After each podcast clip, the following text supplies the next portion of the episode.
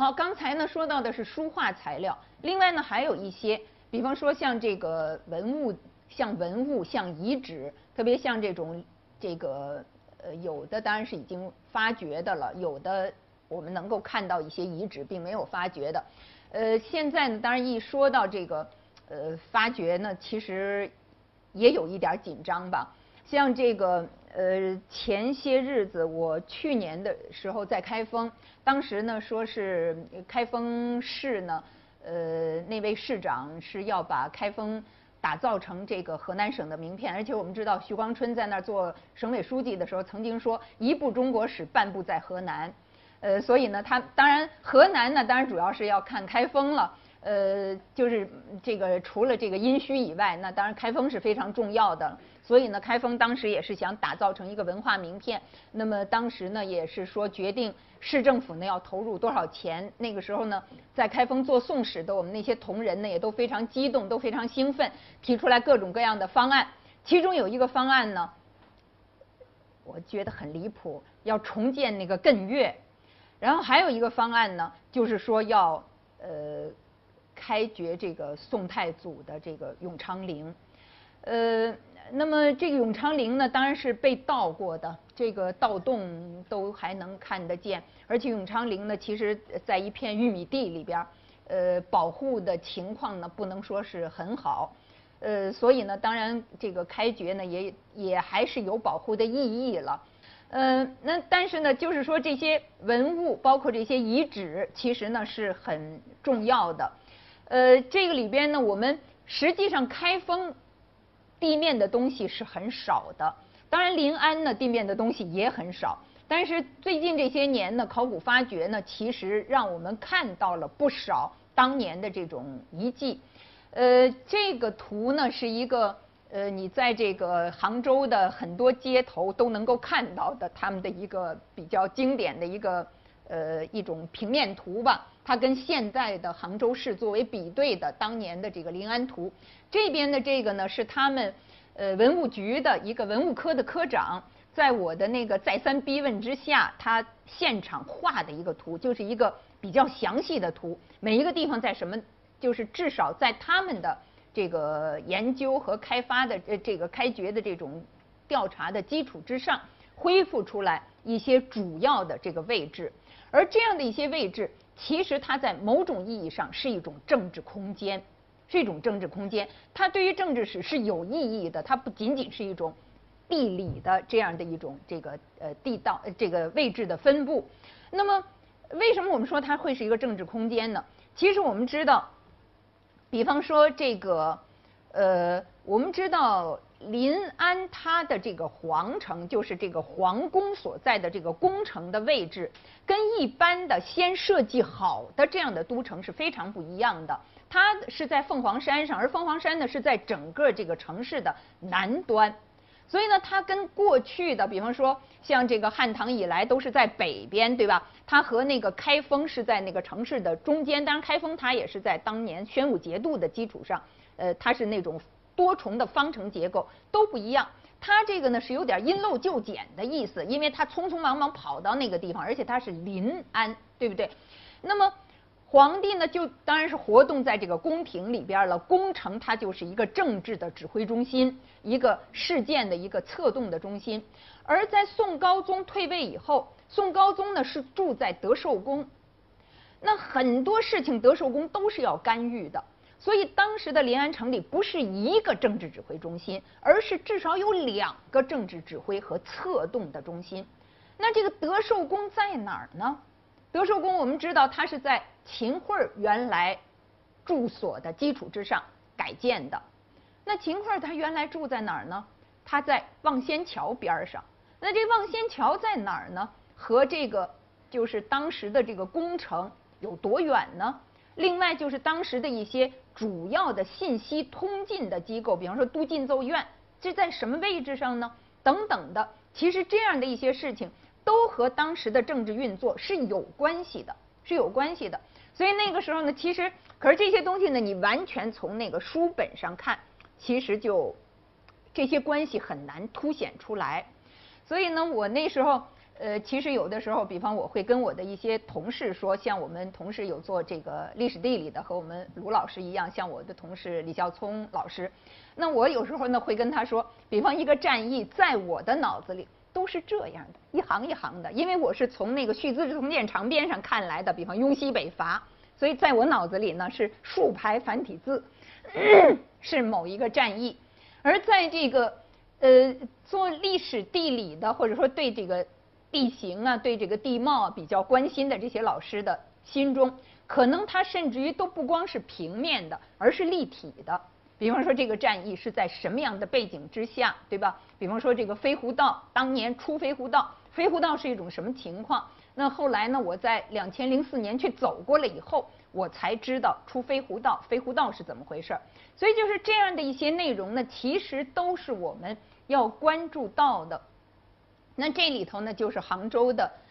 呃，最近这些年的考古发掘的几个几张图吧。这个呢是杭州的发掘出来的玉阶，现在是有一个玉阶博物馆了。其实这个玉阶的主体部分呢，因为它被压在一个那个一个一个公路的底下，所以呢，其实这个主体部分呢，我们现在还看不到。我们现在看到的呢，是它当年的玉阶比较边缘的那个部分。那能够看到那些都是那个香招香膏砖啊排列的。另外，宋代的那个地层和元代的地层呢，呃，其实那个叠压的关系还是都很清楚的。那么，在这个玉阶博物馆，现在的玉阶博物馆的其实斜对面不远的地方，就有一个原来的，就是五十年代以来的杭州市的卷烟厂，而这个杭州市的卷烟厂下面压着的，就是。宋高宗的德寿宫，我那个零零六年还是零七年，呃，去的时候，当时呢正是那个德寿宫挖出来，他们又要回填，呃，在这个过程里边，所以呢，他们当时也说，回填了以后呢，这儿是要盖大楼，所以那个大楼只要还能用。这个底下的地基就不会再动了，这个回填的遗址呢也就看不到了。那么这个呢，其实是那个德寿宫当年的那个那个遗址，这个也是一个遗遗址的一个边缘，因为它的那德寿宫的主体部分其实也被另一栋大楼压在底下了。那么这个边缘的部分呢，应该是一个花园，能够看得到水池，包括排水沟、引水渠，包括那个花园里边的那些桩子，应该当年是支着亭子的。但是现在呢，这个已经都埋下去了。而这个位置在什么地方呢？那天出了这个德寿宫，后来我就说这个附近是不是应该有一个望仙桥？他们就往后边一指，说就在这儿，其实就是这儿。这儿呢有三个字写着望仙桥，望仙桥。这个是在现在的，不知道有同学熟悉杭州吗？胡雪岩故居的斜对面，这个地方是当年的德寿宫。所以这样呢，我们其实就能够。对当年那个两个政治 中心的分布，可以有一个基本的概念。这个考古发掘呢，还有一类就是墓葬。墓葬呢，最近这些年发掘的也比较多，而且高等级的墓葬。所谓高等级的墓葬，就过去那些墓葬的墓主人，我们都没听说过，我们都不知道他是谁。而最近这一二十年，发掘了一些这个知名人物或者说知名的人物家族的墓地。包括像这个在西安那一带蓝田是吧？有这个吕大房、吕大林他们这个家族的墓地，在洛阳有富弼这个家族的墓地，呃，另外呢，在新密有冯京这个家族的墓地，那么也都出土了很多，呃，包括随葬品，包括墓志铭。这个呢是洛阳的这个富弼家族的墓地，这个出了十四块这个墓志铭。这个呢是冯京，就是刚才我们说到的那个富弼的那个女婿。他跟他夫人的墓葬，他是有三位前后三位夫人，其中呢两位是富氏姐妹，就是前面一个去世了，然后又娶了他的那个富氏夫人的一个妹妹。那这样呢，他们的这个家族墓地，这是一个平面图，这是底下是一个剖面图，在这里边呢也是各出了一块墓志。那么这样呢，给我们研究冯京这个家族，包括研究富弼这个家族。都提供了很多材料，因为这些墓志呢，其实都不见于现在传世的文集。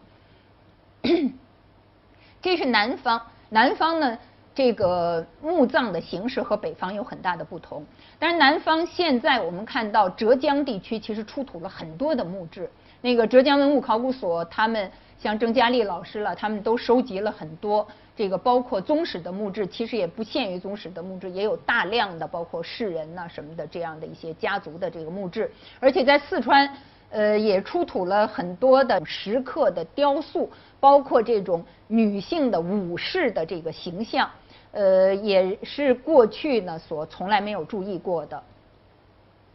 包括这个有一些地面的建筑，特别是南方的这个墓葬，还有一些地面建筑的这些遗留，像这个明州的，就是宁波的史氏史密远家族，其实呢还有不少这样的一些东西呢。呃，像他们日本学者呢，在这里其实做过很多次的这种实地的这个访问和调查。那么这些呢，基本上就是我们所说到的这个材料。呃，我们说到这个传世的文献。我们也说到这个呃金石碑刻，我们说到这个书画材料，我们也说到这些考古的材料。下面呢，我们来呃呃说一下这个第二个呃题目，就是我们今天的题目呢，本来是材料和问题，宋史研究里的材料和问题。那么呃，经常呢会碰到同学提这样的问题，就是说这个问题从哪儿来，上哪儿去找这个问题？那么。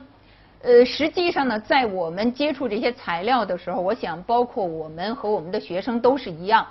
都怀着一份对于理论的饥渴和这种焦虑，呃，都是觉得好像呃需要有这个新的这种呃理论，新要需要有一种方法论，呃，那么这里边呢，其实就遇到这样的问题，我们经常呢，有时候我们会看到这个理论和这个人。接分析的这些材料，研究的问题，有的时候呢会被处理成了两张皮。那么学生呢就会有一种呃想法，就是说这个理论和方法是要落实到问题上的。但是其实我们也不妨有另外的一个角度的考虑，就是理论和方法是从哪儿来的？它首要的，我想最主要的不是要落实，它本身就应该是从材料里边。从论证里边生发出来的，也就是说呢，问题应该是理论和方法的前导，而不应该是颠倒过来的。先有了理论，先有了方法，然后我们想办法去落实。就是说，从一个事情的原始逻辑来说，其实应该是这样。所以我有时候呢会跟学生说，就是说，呃，很多时候呢，我们研究一个问题，我们讨论一个问题，你是要退到原点。中国历史这么多的论文，其实呢有很多呃这个学者呢都曾经有一种观察或者说有一种顾虑吧，就是说现在呢原创性的学术论文太少，而描述性的这种教程式的通论的这样的这个文章呢太多。那这个是由什么样的情形造成的呢？其实我觉得很重要的一个呃原因就是来自于这个问题意识不足，就是要。这个论文你究竟写了它是干什么的？你要提出的或者说你要回应的是什么问题？这个呢不够突出。而我呢，其实也注意到，比方说我们现在说到问题，有的时候我会跟学生说，我说你这个问题啊，就是在于你这个问题意识不突出，然后自己也觉得这个话说的很不清楚。这个问题呢就在于问题，好像非常这个车轱辘话来回转。从这个地方呢，我就注意到。其实呢，我们我们知道这个语言的发展，这个语言的这个繁密化，它都是和这个思维的习惯和这种逻辑是有关系的。像我们中国这种亲属称谓，这个语言就非常的这个细密，对吧？可是我们学英文的时候，我们会觉得他们好像一个 aunt 什么都管了，这个呃，包括很多的词，比方 sister，不管是姐姐还是妹妹，是吧？他就全都管了。那么在我们中文里边。问题这个词，我就经常觉得似乎是分化不足的那种感觉。比方我们说到问题，我们有时候指的是疑难，有时候我们指的困惑、指麻烦、指错误、指题目、指议题、指关键，都可能用“问题”这一个词来表述。而在西方，在英文里边，你去读那个英文的时候，它不是用一个词，它都各有各的这个含义，意思呢其实是分别的很清楚的。所以我想，这个呢和我们传统的思维方式可能是有关系的。那么，我们对于这个相关的范畴的这样的一种分野不是很清楚，不是不是那么清楚。所以呢，这样我们其实还是要对自己呢要有足够的提醒。这个前面呢，其实就说到这个呃材料，说到问题，那么也说到我们对于理论、对于方法的一种这个呃追求、一种顾虑吧。那么在呃北京大学一百周年纪念的时候，呃曾经开一个学术会。那么也是有一位这个哈佛大学的教授呢做了一个报告，做了报告之后呢，我们有一个学生就提问题，就说，呃，你做这个汉学研究，你觉得最重要的方法是什么？他想了想，他就说，我觉得我没有办法回答你这个问题，但是我可以告诉你，就是他的经验是说，你要有一个好的问题，这个是最主要的。那么实际上呢，我们也会看到，在我们讲这个。我们训练学生的方式和西方的一些学校训练他们的学生的方式，包括他们训练中国史的学生的方式，其实呢有一个很大的不同。这个不同是在什么地方呢？我们训练学生，我们多半是从材料开始，从 material 开始，从读这个材料，就是当然是这个我指的是最近，比方说一二十年了。而西方学界呢，他们训练学生，他们是从 argument 开始。他们是从这个很多的这种研读论著，从这些地方呢开始，所以呢，实际上我自己的想法是说，这个材料和理论和方法论这个之间是有一个连接的一个环节的，这个环节呢其实就是 argument。实际上，这个 argument 是从哪里来的呢？实际上，它反映的就是一种问题意识。就是基于这个问题的基础之上的一种对话、一种讨论，或者说一种争辩。那么，在这个基础之上，才刺激了新的方法和新的理论的产生。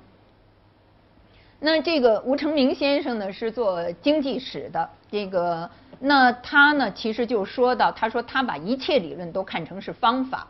而他觉得这个方法的有效性呢，其实是要根据你所讨论的问题的需要和材料的条件，在这个基础上才能做出选择。所以呢，就是说理论方法这两端和问题材料这两端，其实呢不是隔绝的，而是连在一起的，而是连在一起的。我们过去会说有史观派、史料派，实际上呢。真正好的史官，做史官的人，他绝不可能离开对于史料的辨析。而史料派真正好的，像比方说像傅斯年先生被称之为史料派，对吧？但是他其实他的那个史观，我想我们所有的人其实都会有很深的体会。所以呢，这些呢，我觉得其实这样的一些说法，都是启发我们要在我们和过去之间。我们和研究以往的研究之间，和史料之间，和研究者之间要做一种对话，要做一种对话。而在这种对话里边呢，寻求我们的问题，就是你的这个问题意识是产生在这个对话的过程里边的。底下的这一句话呢，是那个哈佛大学他们对于本科生的教育有一个等于是教育的宗旨吧。那个宗旨当然比较长，我就从那里边呢。抽出来这样一句，这一句是什么意思呢？其实它就是说，这个教育的最终的真正的目标是什么呢？其实它是说，要让一个一个学人吧，能够置身于一种不断的提问这样的一种环境，这样的一种条件之下。也就是说呢，要学会自己去追问，这个是教育要留给他的这个教育对象的一个最。核心的内容，一个最重要的一个追求吧。